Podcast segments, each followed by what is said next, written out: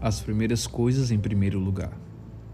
Mas Deus lhe disse: Louco, essa noite te pedirão a tua alma. E o que tens preparado, para quem será? Lucas 12, 20.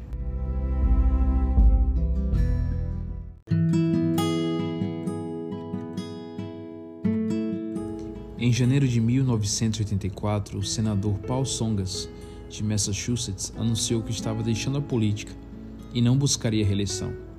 Songas era um político em trajetória ascendente, favorito para a reeleição, e tinha sido mencionado como candidato potencial para no futuro concorrer à presidência do país. Poucas semanas antes do anúncio, Songas descobrira que tinha uma forma de câncer linfático incurável. A doença não forçou a sair do Senado, mas o forçou a encarar a realidade da própria mortalidade. Ele não poderia fazer tudo o que talvez desejasse realizar. Então, o que realmente ele gostaria de fazer com o tempo que lhe restava? Concluiu que a coisa que ele mais desejava era estar com a família e ver os filhos crescerem. Isso para ele era mais importante do que participar na elaboração das leis da nação ou deixar seu nome em algum livro de história.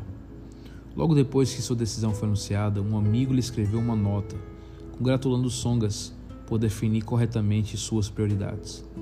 A nota dizia: No leito da morte, ninguém jamais disse: Eu gostaria de ter gasto mais tempo nos meus negócios. Definir o que é prioridade na vida é um dos maiores imperativos.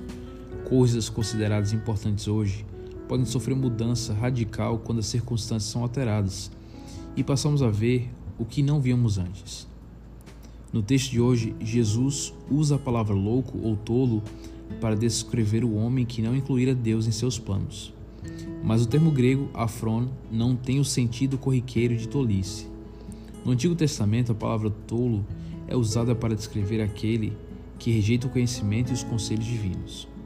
É tolo aquele que planeja a vida como se Deus não existisse ou como se ele mesmo fosse eterno. A parábola envolve 11 nomes 11 pronomes possessivos. Curiosamente, Jesus faz o julgamento do ponto de vista do pragmatismo materialista. Ele não menciona o reino de Deus ou as coisas eternas. Ironicamente, ele diz: E o que tens preparado? Para quem será? Isso redobra a tolice desse homem.